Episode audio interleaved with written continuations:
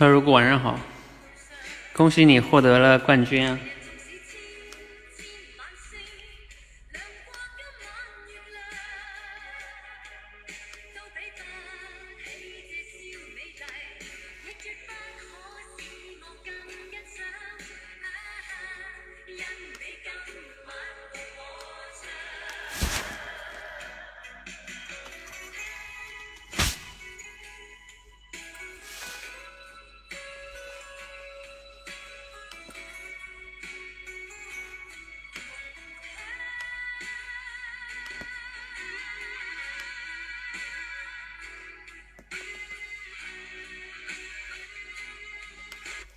好，各位同学，大家晚上好，欢迎来到今天的主题升华训练。那今天呢，已经是二零一九年一月二日了哈，二零一九年的第一天已经在昨天过去了，新的一年，新的开始，但是呢，我们依然还要练主题升华，这主题升华快要练一年了，是吧？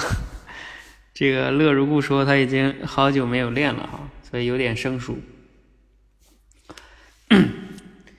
这个主题升华。挺有意思的哈，大家天天练。好，那我们今天这个故事啊，今天这个其实不是个故事啊，这是应该是个真事儿，嗯，就是一个客观事实。它讲的是老鼠会去找猫，是吧？挺有意思的。一般都是猫找老鼠，那今天这个故事呢，是今天这个素材哈，是老鼠去找猫。那老鼠为什么会去找猫呢？啊，当然看过训练的素材的同学应该知道哈，因为呢这中间有一个特殊的参与者进来了，这个参与者呢是个寄生虫，是吧？他呢让老鼠去找猫，这个素材是不是挺有意思的？好，我们接下来呢，嗯，揭秘银票得主哈。看看谁获得了银票哈？获得银票的应该请客，啊，这获得了这么多钱，银票银票银票银票，看看这个银票。好，我们这里边来是不是来个新同学啊？那个新同学可能不太懂，他打了个俩字儿，这个动机啊，这个我们暂且就忽略了哈，因为他可能是刚来，还没没玩明白呢。我们来看看那个其他的同学哈，四四四，我目前收到了十二个投票，然后呢，有四个，这几个都是都是获得了并列第一的哈，银票选手。嗯，来看一下哈，他们这个看都是谁。三八十，三八十是谁啊？恭喜你，乐如故，你没有中奖。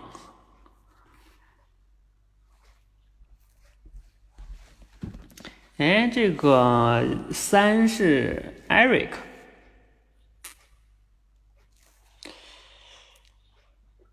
嗯，Eric 这个呢？你们选 Eric 这个问题是什么呢？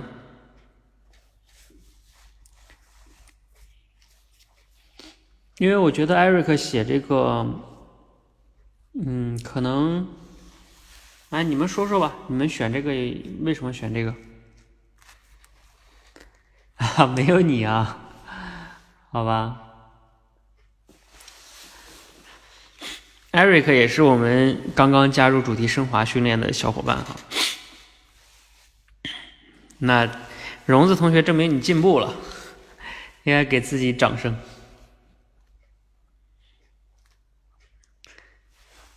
Eric 在吗？啊，咱们由于时间的关系哈，那我你们不说我就来说了哈。Eric 这个。Eric 这个呢，他写的叫为满足大脑一时的欲望而冲动行事，有可能使自己处于危险的境地之中。其实我觉得他这个可能，你们要是选这个，是不是因为冲动啊？是吧？啊，你看，出晴也说了，就是就是冲动这俩字儿。嗯，对，呃，如果说不合适，可能就是“冲动”这俩字用的不是特别的准确，因为他在那个欲望的驱使之下，他他也不叫冲动了哈，他就是想要去得到。嗯，但是其实大体的意思来说也还行，就是说这个老鼠它确实是被这个欲望所就是。驱使是吧？然后他自己把自己置于危险的境地了，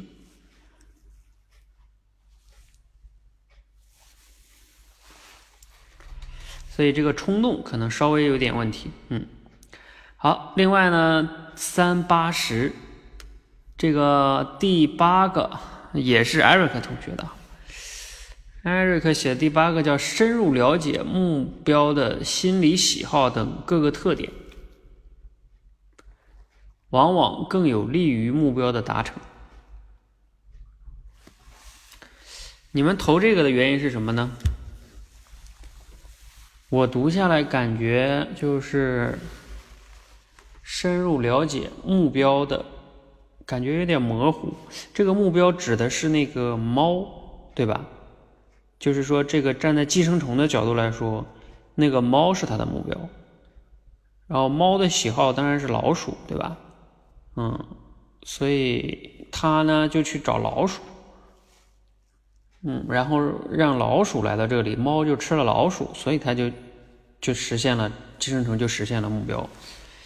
所以从这个这个逻辑上分析，呃，我觉得他写的这个也还行吧，因为是是这样一个逻辑嘛，就这个寄生虫它了解了猫的。喜好猫当然喜欢吃老鼠啊，是吧？那你看这个寄生虫为什么不去呃跑那个别的上面去，别的那个动物里边去，是吧？它偏偏找老鼠，那就是因为猫吃老鼠啊。所以我觉得呃，Eric 这个还是可以的哈，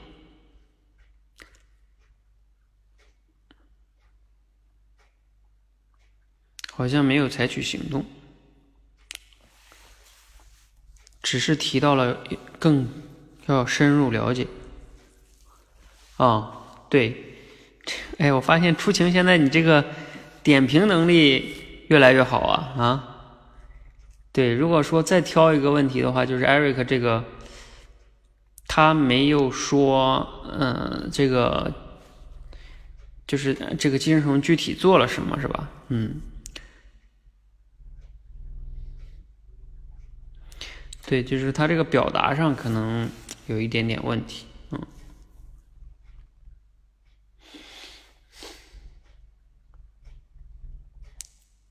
按照刚才出行那个建议，就是说他说的不是那么的全面跟精准，但是呢，就是有时候出行就是说，因为一个就是一个故事里边的那个完整链条它比较长嘛，有时候你可能不能把所有的那个行为都概括了。你比如说，这个寄生虫，它其实也，你说它的行动是什么？它的行动就是了解猫的这个心理喜好，它也算是一个行动，是吧？然后我们再说第十个哈，第十个是童话写的，叫有时候控制，通过控制对方的心智，最终结果为你所用。嗯。这个第十个，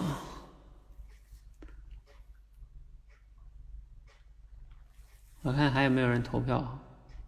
哎，又有人投票。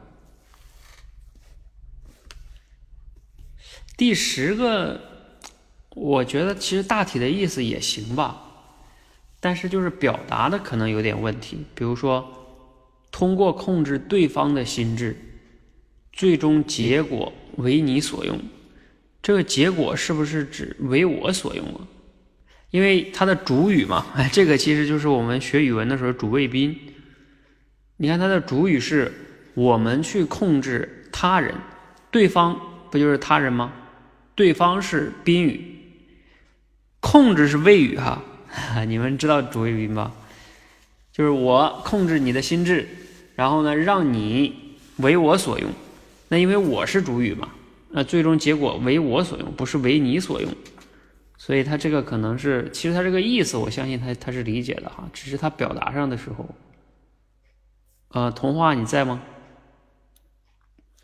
就是你这个表达可能是有一点问题。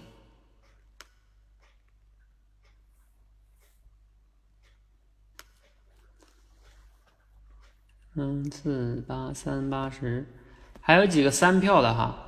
第一个、第六个、第十二个、十四个，今天居然没得一票银票。第一个啊，第一个也是艾瑞克写的哈，艾瑞克写了这么多，善于借助他人的力量，往往比较容易达成目标。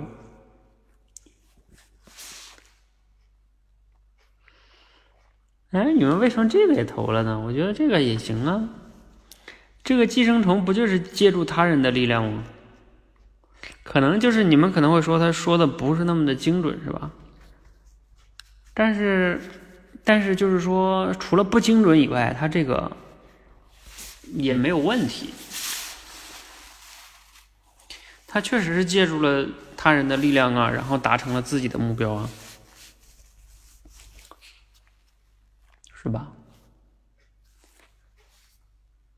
还有那个一，还有还有三票的有六、十二、六十二是谁？六是蒲公英写的，一种看似没用的东西能和它共生，可能是他拥有某方面的能力为他人所用。呃，蒲公英在吗？啊，在这里要再给蒲公英，这个叫恭喜一下哈，获得了我们那个乐于助人奖。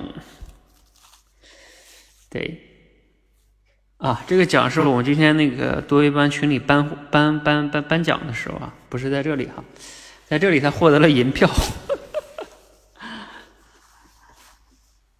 你这个一种看似没用的东西，能和他人共生，可能就会。拥有某方面的能力，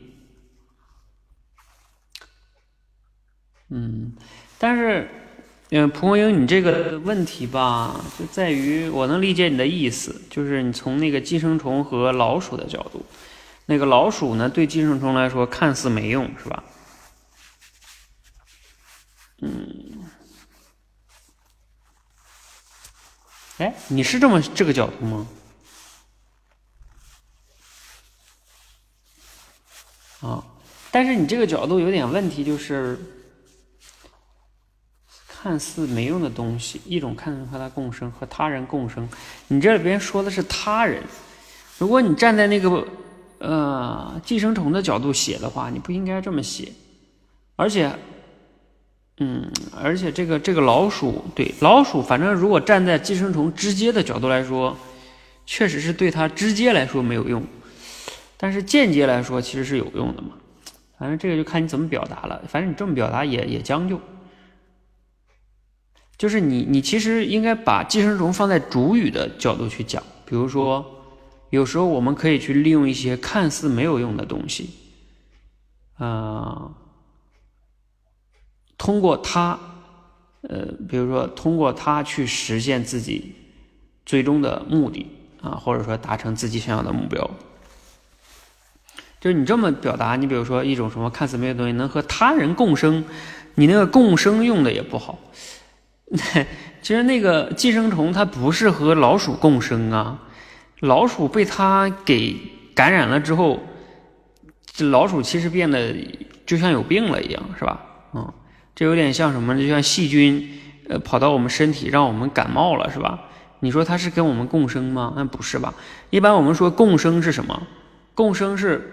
呃，我们是互利的，我不影响你，你也不影响我。比如说，像我们每个人的肠胃里边都有很多的什么大肠杆菌啊什么的，其实我我们那个那那那些这些大肠杆菌什么的，跟我们是共生关系，是吧？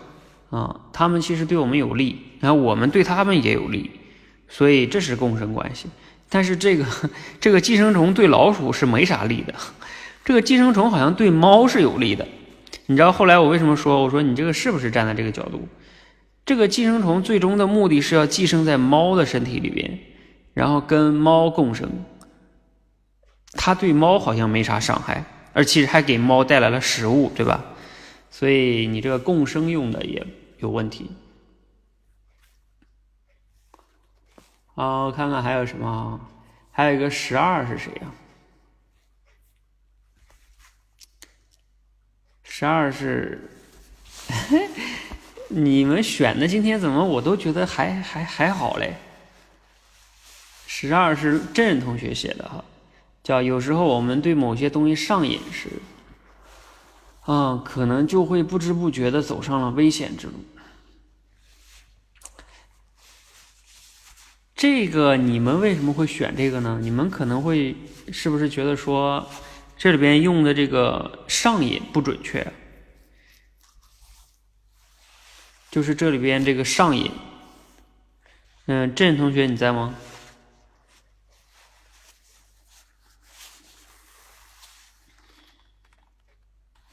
但是，我为什么说这个还好？就是说，上瘾这个词，啊，对，可能你们会说这个词概括的不是特别准确，是吧？在这里边。但是这个其实这个里边用“上瘾”这个词来概括也还行，因为这个老鼠，你看它被感染了之后，它就想去渴望得到那个东西，这是不是就有点像像那个像吸毒啊？是不是吸毒了之后不就是吗？或者抽烟，我们别说别说那个吸毒了，说抽烟，你一旦上瘾，它不就是不知不觉的非得要，对吧？吸两口。那它就是一种，也许就走上了危险之路，所以他用上瘾来概括还好吧？我觉得，嗯，再来看一下十四哈，十四是哈，十四我也说不错，好吧？今天咱们的这个君子所见不同啊。美丽心情写的是，很多时候想要达成自己的目的。从自身依赖的环境着手，想办法去创造优化环境，或许问题迎刃而解。美丽心情在吗？呃，你们读完《美丽心情》这个，是不是觉得说他写的这个好像写偏了，是吧？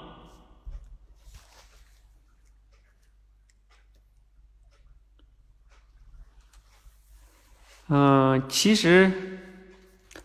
其实我觉得他写这个也还好吧，比如说他写这个，我我读完了应该能理解，就是说，从寄生虫的角度来说，寄生虫它就是它的这个自身依赖的这个环境，你看寄生虫它一观察啊，我想去猫猫那里是吧？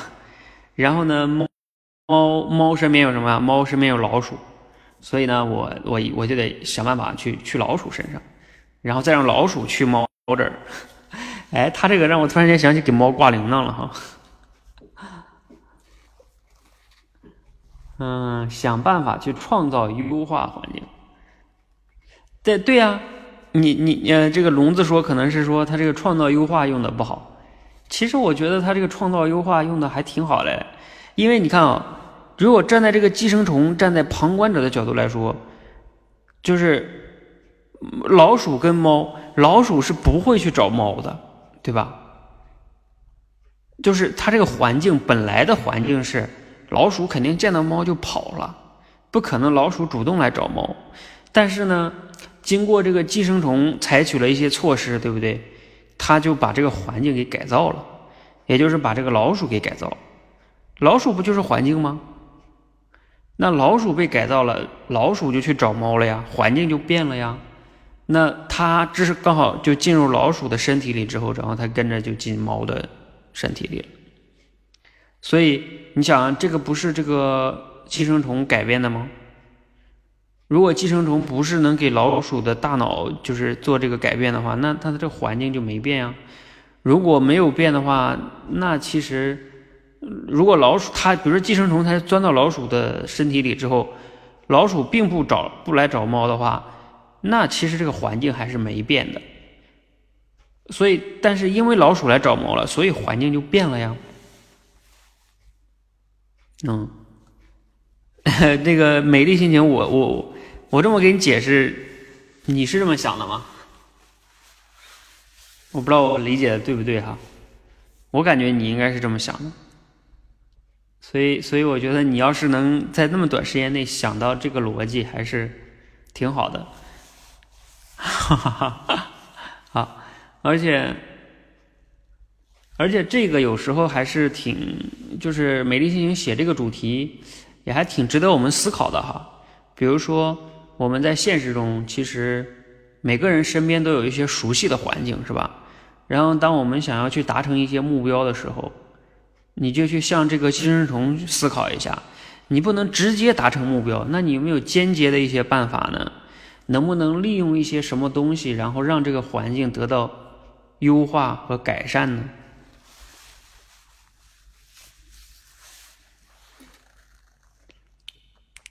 嗯，你想想是不是？就是，然后你就能让那个问题迎刃而解呢？哎，我记得前段时间听那个，呃，吴伯凡他讲个课，他讲课的那个里边说了一个，说日本人发明了一个台灯。那个台灯吧，它其实没有什么特别大的发明，但是呢，他就把那个台灯的下边那个灯座，你看，比如说我前面也有个台灯，我那个灯座里就没有那个放东西的那个坑。他说那个日本人发明那个台灯，在灯座上面放了一个就是像像像盘儿一样的东西，可以放东西。然后呢，也就是说人可以固定的把这个。呃，一些钥匙啊，这些就是常用的东西，然后你又有时候经常不知道放哪儿了的东西，就可以放在那个台灯下边。也就是说，你固定的每次都放那儿，然后你只要去找钥匙，你就知道就在台灯那个那里呢，我就放在那儿。嗯，所以他他就说日本人这个发明就挺好的。嗯啊，我为什么说这个呢？就是说，你比如说，类似于我们也一样，就是。如果你想利用你身边的环境，哪怕你这个台灯没有被被发明，那你其实可以利用这个台灯，就是说你每次都放在台灯下边，那你就记得，反正找钥匙就去台灯下边找，或者钱包是吧？嗯，那你这样的话，其实就利用了那个环境，甚至你还可以着手去优化改造一下这个环境。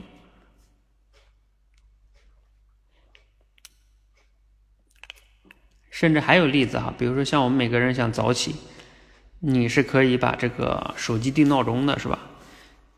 它也其实是在帮你。手机本来是环境中的一部分，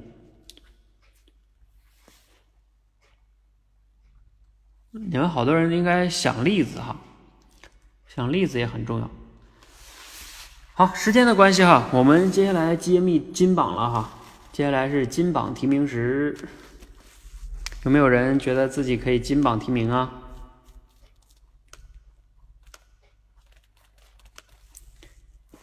来，我看你有戏哈！哇，哇塞，看到了一个金榜了，来吧，都给你们。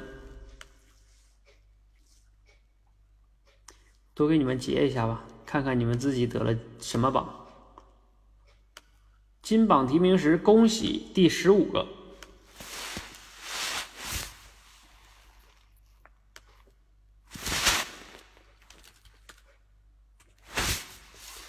第十五个是哪位同学啊？今天这么厉害啊？得了票还蛮高的呢。哦，未雨绸缪同学，未雨绸缪你在吗？他写的叫啊，我们先恭喜一下，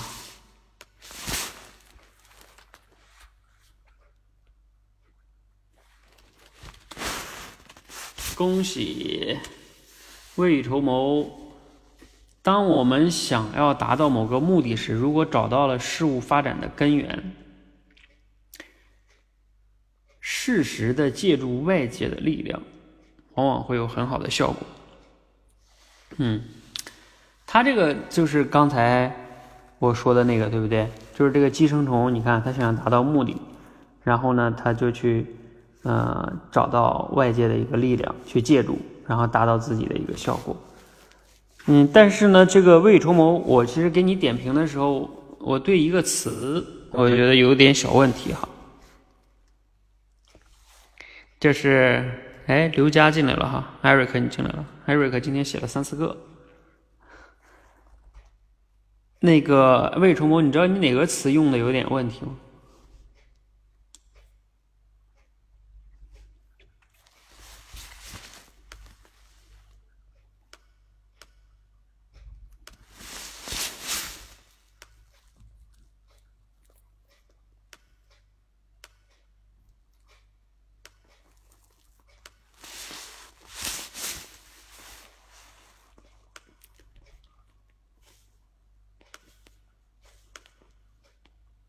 恭喜第五个啊！我我直接说了哈，我觉得你那个发展的根源，根源那个词用的，嗯，我觉得不是特别的好，因为我们一般说一个什么什么什么的根源，是指，呃，我们遇到了一个什么什么问题，是吧？或者说导致了一个什么什么不好的结果，然后这个结果这个问题产生的根源是什么什么？但是呢，你这里边找的是猫跟老鼠之间的一个关系，是吧？这个关系不能叫事物发展的根源吧？未雨绸缪，你觉得呢？用根源，我感觉是不准确的哈。我知道你那个意思是没问题的，好吧？我我们接下来要恭喜的。第五个，我看没错吧？啊，第五个获得了五票。啊，恭喜若同学哈！大自然的生态规律，有的时候表面上看像相互伤害，实际上呢，可能又相互依赖。嗯，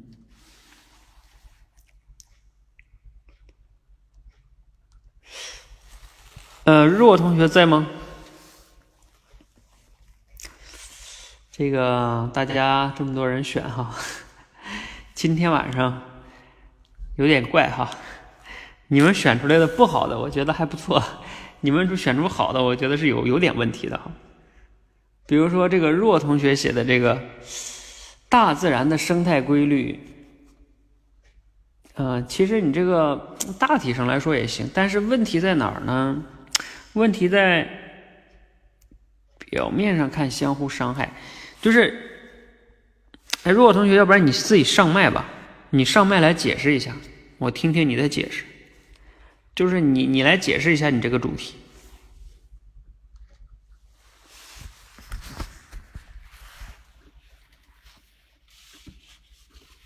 你方便吗？或者你们其他的伙伴觉得，嗯，若这个有啥问题？有时候我们越是这种，就是很多人都觉得好的，如果有你还能挑出一些问题来，也是挺。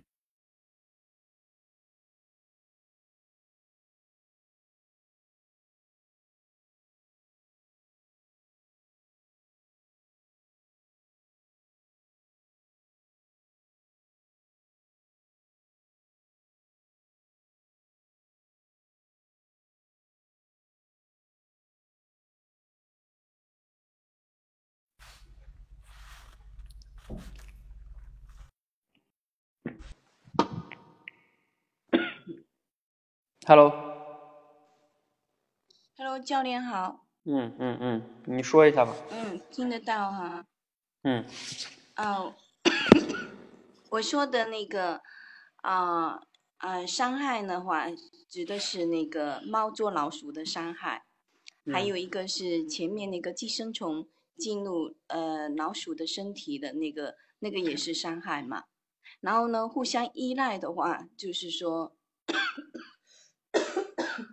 互相依赖的话，就是又变成是那个嗯，那个就说猫，就说那个，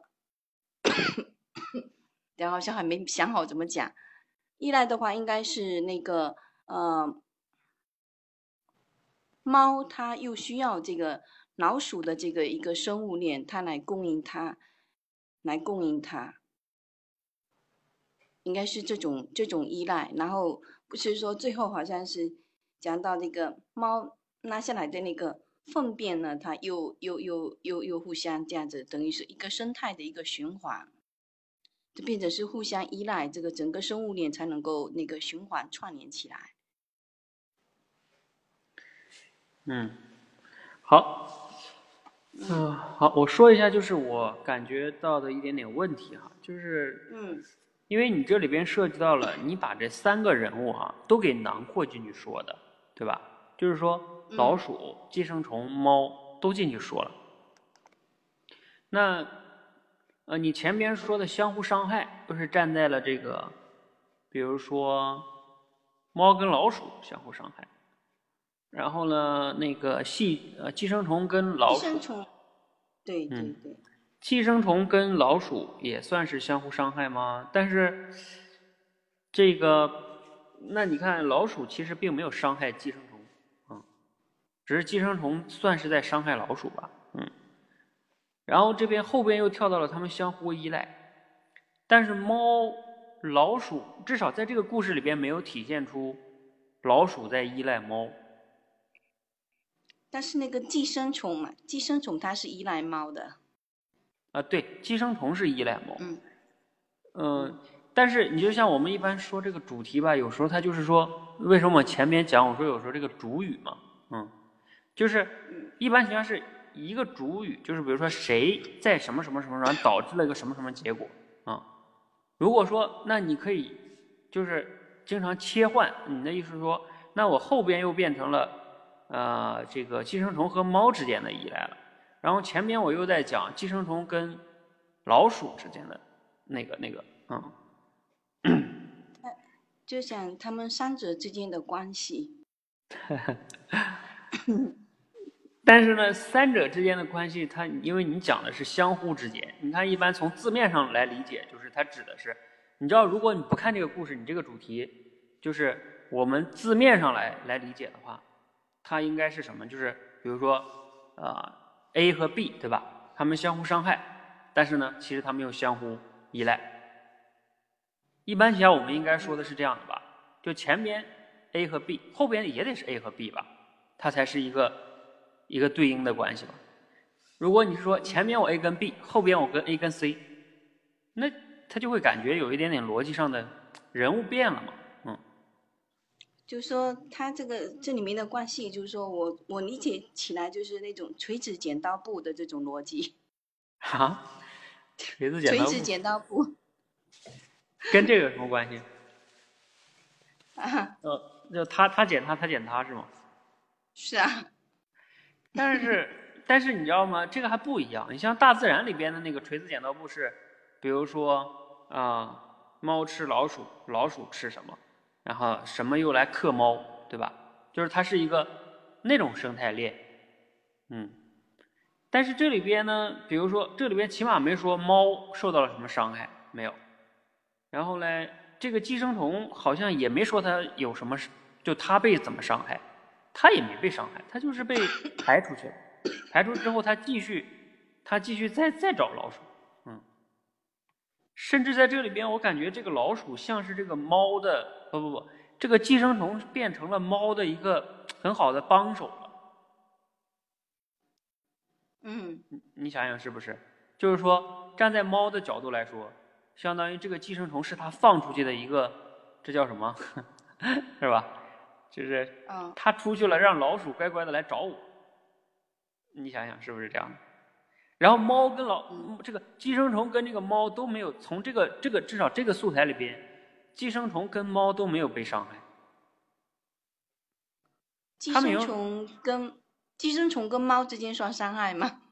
他俩没伤害呀，因为它是寄生关系啊，寄生关系并没有说。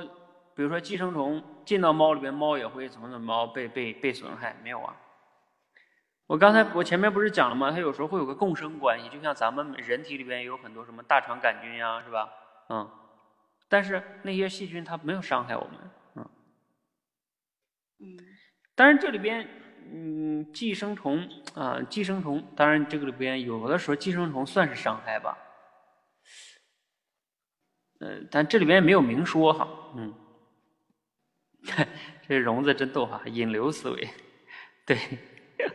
引流，猫呢用寄生虫去给自己引流是吗？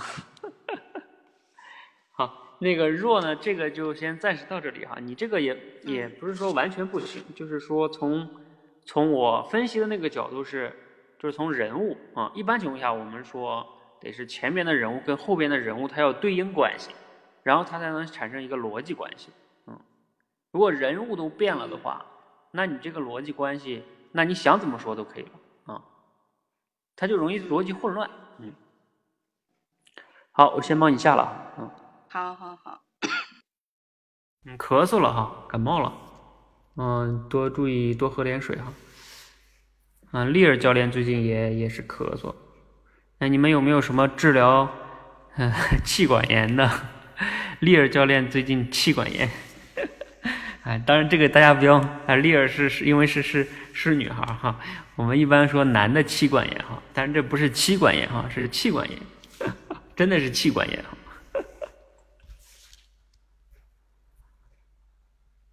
呃，我们刚才说到哪儿了？说到那个好的哈，好的还有谁呀？这个还有两个几个四票的，一个是第二个，还有第九个，还有第十三个。嗯，二九十三，哎，恭喜荣子，嗯，荣子这个第二个获得了好几票，四票吧？嗯，四票。荣子写的，很多时候能让人心甘情愿做的事，往往是迎合了大脑的喜好欲望后，才把事情变得容易很多。这个我觉得还是挺好的吧，而且荣子还举了个例子。就是打游戏，嗯，这个我认为也没啥问题，挺好的。二还有还有几了？还有的是九，我们看一下九哈，啊九是，哎呀，这个我要特别说一下，呃，我九是朕写的哈，我很喜欢这个九。嗯，因为你看啊，朕是这么写，有时候我们控制了别人的思想，也就间接的控制了别人的行为，从而达到为我所用的目的。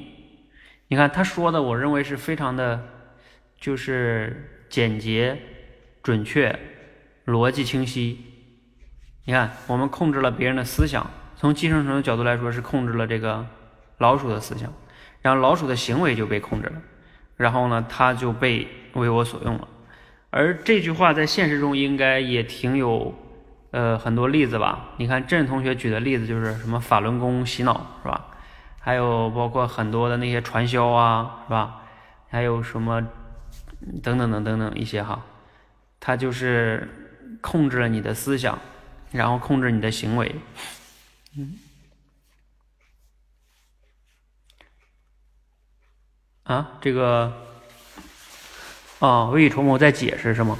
寄生虫想在猫肚子里生存，就想到了老鼠，而只有控制老鼠的思想，才能控制老鼠的行为，所以寄生虫就去找到了啊这个根源。好吧，你如果这么解释的话，嗯，但是你这么解释，我也还是觉得有点问题，就是根源。它不应该是这么在一个用法，你这么解释这个，也只能说是这个这个寄生虫它找到了一个，这应该怎么概括呢？它属于是一个，就是如果站在一个分析的角度来说，就是找到了一个逻辑链条，是吧？或者说找到了一个，呃，因果关系，也不叫因果关系，就是一个逻辑链条。总之，我是觉得哈，我个人觉得用根源。根源这个词，它好像不是这么用。好，我们来这个郑同学这个哈，我是觉得挺好的。嗯，还还还有哪个？刚才我说二九，还有一个十三，十三是谁的呢？哦，恭喜出晴！哎，出晴这个我也挺喜欢的哈，嗯，我也很喜欢这个，嗯。好，我们来看一下出晴写这个哈，叫有时候帮助别人获得最需要的东西，可能会间接的达成自己的目标。你看他这个角度写的很简洁准确，嗯，没有一句废话，嗯。你看，他这个从寄生虫的角度来说，帮助了猫，获得了猫最想要的东西是什么呀？老鼠是吧？然后呢，那他自己就达成了自己的目标，就就去去到了猫的身体里了，是吧？所以，而且这句话他为什么有说好呢？他他在现实中很有指导意义。你像比如说在现实中，嗯，往往都是这样的。你我们想赚钱、想成功、想这个想那个的。你往往都是要先能帮助别人获得他们想要的东西，也就是我们经常说的，对吧？满足客户的需求，才能有你存在的价值，才能达成你自己的目标。也就是经常说什么助人就是助己，是吧？等等等等吧，嗯，我觉得都符合出行说的这个，嗯。你看这个寄生虫怎么没有去找一些别的东西寄生呢？是吧？就是去去感染它的大脑呢？那只有感染老鼠才是猫，才是猫想要的。所以它其实呢，也可以理解这个寄生虫在分析客户的需求，是吧？分析这个猫的需求，猫当然想要老鼠嘛，嗯。哎，对对对，你看那个未雨绸缪，你看，如果你用猫的那个需求，是不是会更好一点？就是猫的需求是老鼠。而不是说猫的什么什么的根源是是那个什么什么，就它是一种需求，所以我觉得这个出晴这个用的词还是挺准的哈。四十三，我看还有没有哈？哦，还有个十四也也也比较高，十四是谁？十四是美丽心情。很多时候，想要达成自己的目的，从自己依赖的环境着手，想办法去创造。哎，这个，啊，这个刚才是那个，刚才是那个什么，是吧？啊，刚才是给投了不好票哈，现在又被投好票了。啊，我也觉得你这个还是不错的哈。好，恭喜美丽心情。好，接下来我再花点时间那个。我说一说，我再看到其他的有问题的哈，然后我一会儿还会花花几分钟说一说这个这个素材取自于那个吴伯凡的认知方法课里边，然后呢，那个课里边吴伯凡用这个东西在讲什么哈？看看大师用这个东西在讲什么哈。好，我我抓紧时间哈。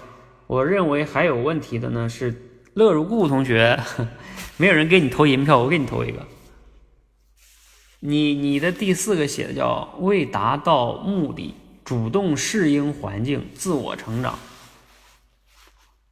找到一条，找到一条对自己最有利的道路。嗯，我知道你这个啊，反正这么读下来好像也行哈。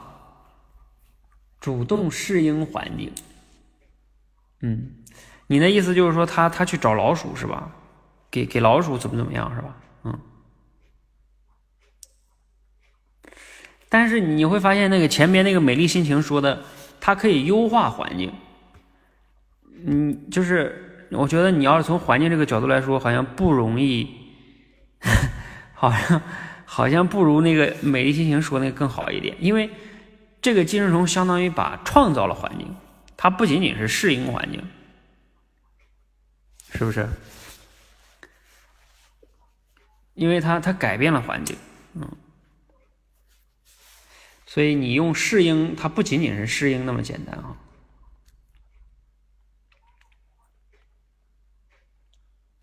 好，我再来看看还有没有有问题的哈。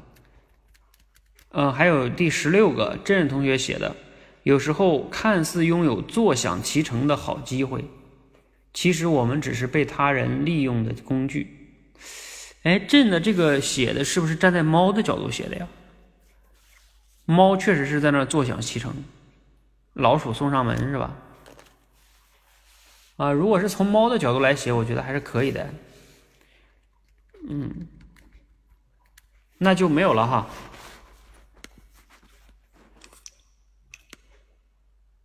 然后我说一下，呃，我说一下我写的吧。我写的，我觉得今天没有你们几个有我刚才点赞的两个写的好。我写的第一个是，很多时候我们辛苦追寻的梦想，可能是被人设计和操控的，最终的结果可能只是在帮别人实现梦想。啊，举的例子呢，就是啊，很多人。啊，买钻石啊，买跑车是吧？买奢侈品等等等等，嗯，就是就是你觉得啊，这是你人生的一个梦想啊？你有没有想过，这个梦想就是被别人设计的？什么钻石代表爱情？扯淡！然后钻石最珍贵，他们甚至有人说，这个世界上其实钻石还有好多呢，但是那个钻石的开发商他们不开发，你知道吧？他们就是要保持这个东西的稀缺性。所以它根本就不值钱。嗯，就反正就是我们那个追求的这个梦想，嗯，往往是在帮别人实现梦想。比如这个老鼠是这样的。还有我还写了一个哈，嗯，这个这个也参考吧。就有时候我们追求的目标，可能会把我们送向死亡。嗯，比如说举例子，人类在追求某些经济增长，是吧？然后就污染了环境，带来了生态问题。那你一直在追求这个目标，这个目标可能确实达成了，但是最终呢，可能让你毁灭。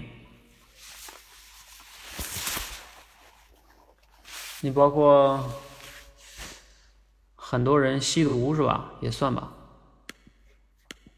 啊，但是这个可能没那么那什么哈。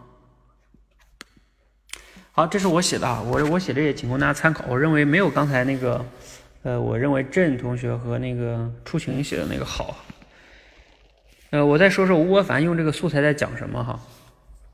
他其实在讲自由，哈哈，你们可能猜不到是吧？他用这个东西在讲自由，因为我吴伯凡说，啊我给你们截一段他的话吧，给你们截一段话，你们看看他这个文中是怎么说的。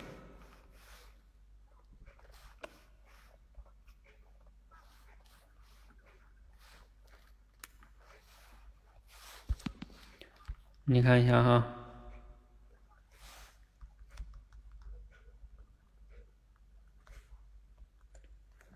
吴伯凡说：“嗯，我相信每个人都会时不时的问自己，我到底自由吗？生活中总有各种各样的事束缚着我们，因而而因为这种束缚，我们就会想到自由，尤其是所谓的财富自由。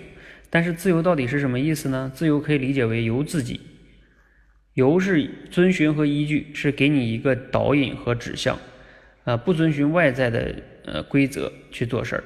说到这里，自由本身就包含的问题就出来了。比如说，你现在想买一辆跑车，呃，就像有个笑话说的，现在某辆跑车七百五十万，直降五十万，大家赶紧买。有人说，可是我是在乎那五十万的人吗？啊，我是在乎那七百万。你想买那辆？车可是种种限制由不得你自己，你就是不自由的。那再想一想，你买辆那，你买这辆车真的是由自己吗？完全是出于自己的愿望和选择吗？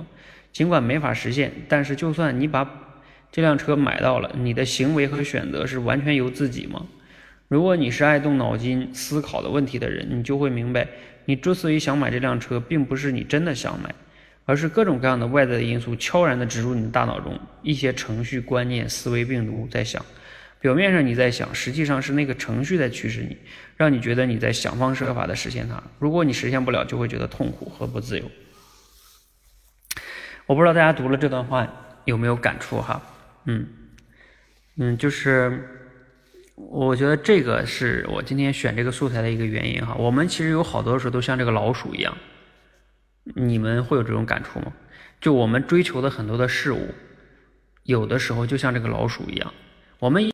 在追求梦想啊，其实我们啊，无非就是被别人控制了而已。像有些人说啊，我这个今年要怎么怎么样，去哪儿旅趟游啊啊，或者什么什么的，或者是某某某某是吧？我要赚多少钱啊？我要实现财富自由啊？这是不是都有可能是一个被被设计了、被洗脑了呢？啊，就是你，我就可以这么说吧。比如说，你想去做一件事儿，其实有一个标准，就是你要做这件事儿，你到底是出于你自己想要获得，还是你想让别人感觉你很好？呃，我觉得其实你可以这么思考这个问题，就是你想实现的那个目标。如果全世界没有人知道你去做那件事儿，你也不能发朋友圈啊，你也不能是让别人知道你就去做那个事情了，那你还会去做吗？啊，比如说你要去一个地方旅游是吧？你不能发朋友圈，你去了就是去了啊，你还会去吗？不能炫耀，就这么说吧啊。包括你买个跑车对吧？啊，你也不能炫耀，你只能自己偷偷的开。你还会买吗？嗯，对，就是有时候它就有点是这个，大概是这个意思吧。但是这个标准也不是绝对的哈，我就是说这个是一个维度。你比如说像有些人追求财富自由，你是不是追求的就是懒呢？你就是想有钱了之后什么都不干，然后还能玩儿，那你就是在追求懒呀。那懒的话，那不叫梦想了，那叫人性的弱点。好，嗯，就像有些人吸毒似的，是吧？你能说吸毒是梦想吗？吸毒它就是就是人性的弱点。好，嗯，关于这个话题，不知道大家还有没有什么想分享的哈？反正窝凡在这里边主要是讲，就是我们有时候追求的这个自由啊是有问题的。你看，吴凡后边还有一段话，他说：“老鼠在这里是自由的吗？当他闻到猫的气味的时候，我相信他感觉到的一定是一。但如果把它放置在没有猫的气味的环境中里面呢，他会觉得百般的不自由，有那么多的障碍，让自己没法满足自己的愿望。”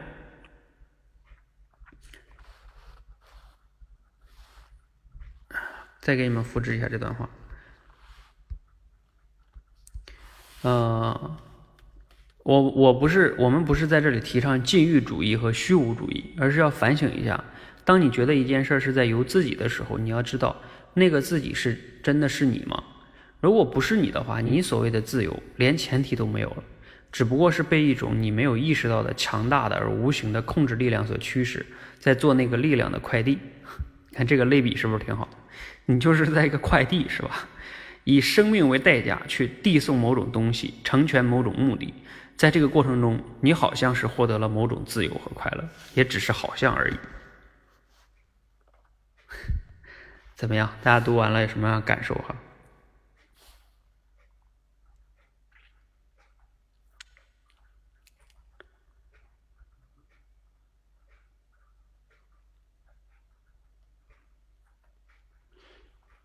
其实这边还有很多例子哈。这里边还有一段，最后一段啊，再给你们分享一段，就是几几千年来，哲学家们一直在探讨这样一点：一个人在追求幸福的时候，他到底是在为谁追求？现在，如果你懂一些生物学的知识，你会发现，你所有的快感、快乐、幸福、自由，都是有前提条件的。也可以说，它只有一个目的：所有的行为和理论都起源于第一性原则，为了物种的繁衍。也就是说，我们有很多的时候，呃，都是为了生存跟繁衍，这才是目的。你们听，你们看过一本书吗？那本书我没看哈，但是我听过那个道理，就是叫基因的什么基因的战争哈。反正就是说，我们人，哎，不仅是人哈，所有的动物都是基因的傀儡。就我们其实都在实现基因的那个目的，基因的目的就是繁衍，就是传承。我们所有的什么，哎，爱情啊，很多东西有可能都是为了实现基因的目的。好，我们今天就先到这里哈。嗯，大家如果有疑问或者是想交流的，也可以在群里边继续再交流，好吧？谢谢大家。希望大家有所思考，有所收获。